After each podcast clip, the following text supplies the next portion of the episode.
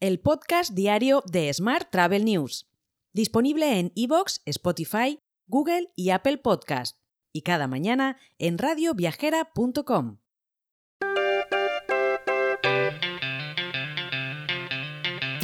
Saludos y bienvenidos un día más al podcast de Smart Travel News, edición 1213 del miércoles 28 de junio de 2023. Hoy es el Día Internacional del Orgullo LGBT o del Día del Orgullo Gay, y también es el Día Mundial del Árbol.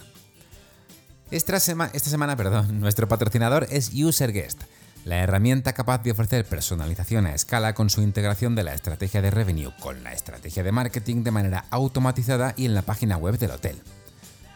Los resultados son un aumento en el revenue del canal directo de una media de un 42% en menos de 30 días, para disfrutar de esta oportunidad, ponte en contacto con Cristina Blasch, la embajadora de marca de UserGuest y CEO de Open Revenue Consulting en el correo cristina.openrevenueconsulting.com.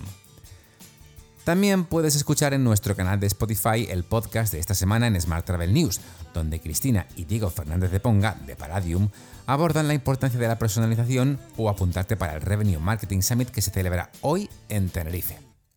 Y ahora vamos con la actualidad del día.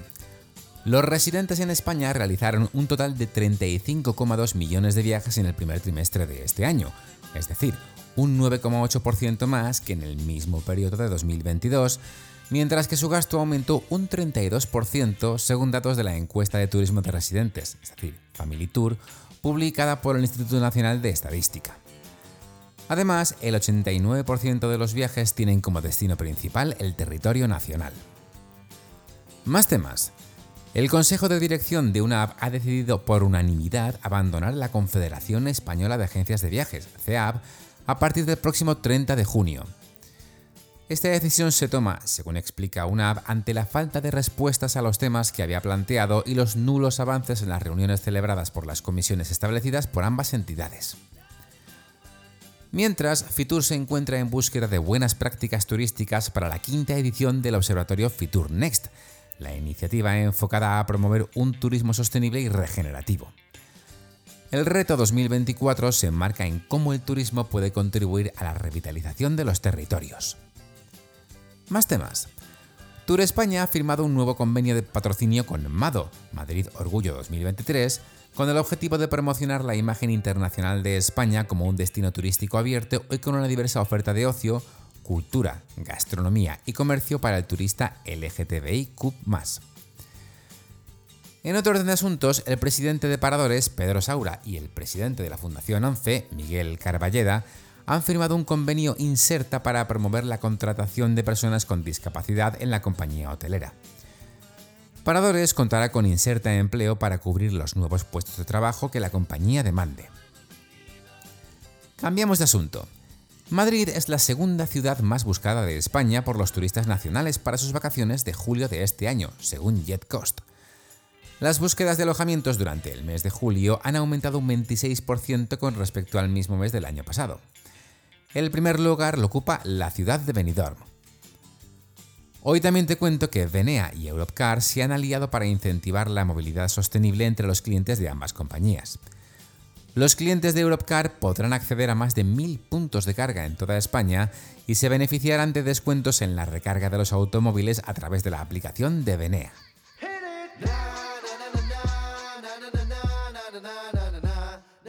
Vamos ahora con la actualidad internacional. Acora ha anunciado, en el marco de su jornada de mercados de capitales, que tiene previsto abrir más de 1.200 hoteles en los próximos 5 años, con lo que aumentará en más de una quinta parte el número de sus complejos. También ha compartido sus perspectivas perdón, actuales, previendo que sus ingresos por habitación en 2023 crezcan entre un 15 y un 20%. Más temas. Las agencias de viajes que utilizan el software de escritorio de Sabre han empezado a recibir datos sobre las emisiones de carbono cuando buscan vuelos, y las empresas que utilizan la herramienta de reservas GetThere tendrán acceso a finales de este año. El acceso a estos datos sobre qué vuelos son los más contaminantes se produce gracias a la asociación de Sabre con Google.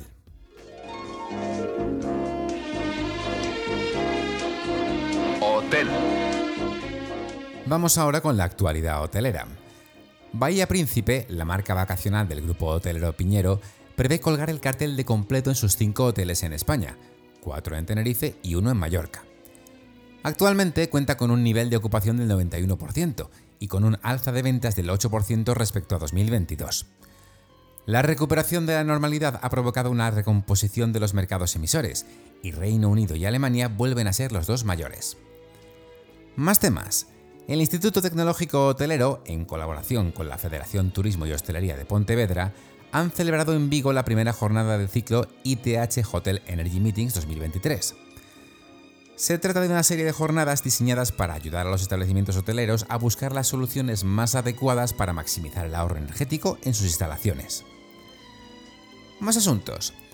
Eurostars Hotel Company, cadena hotelera del grupo Otusa, ha cerrado un contrato de arrendamiento con la compañía The View of Rotterdam para la explotación de un lujoso hotel de 5 estrellas.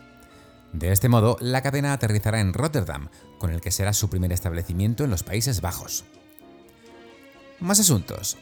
La compañía Pay No Pain, empresa tecnológica española especializada en el desarrollo de herramientas de pagos online, ha incorporado a su cartera de pago las transferencias instantáneas, aludiendo que este modelo de pago acelera los procesos, tiene alcance, internacional y reduce los costes.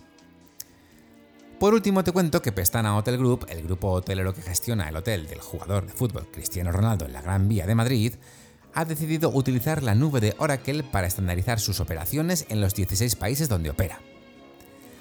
Te dejo con esta noticia.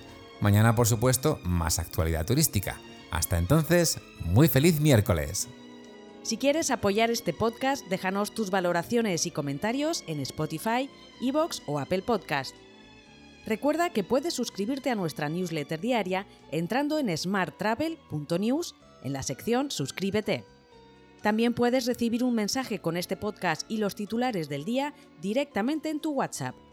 Solo tienes que añadir a tu lista de contactos el número 646-572-336 con el más 34 delante si nos escribes desde fuera de España y después enviarnos un WhatsApp con la palabra alta. Gracias por escucharnos.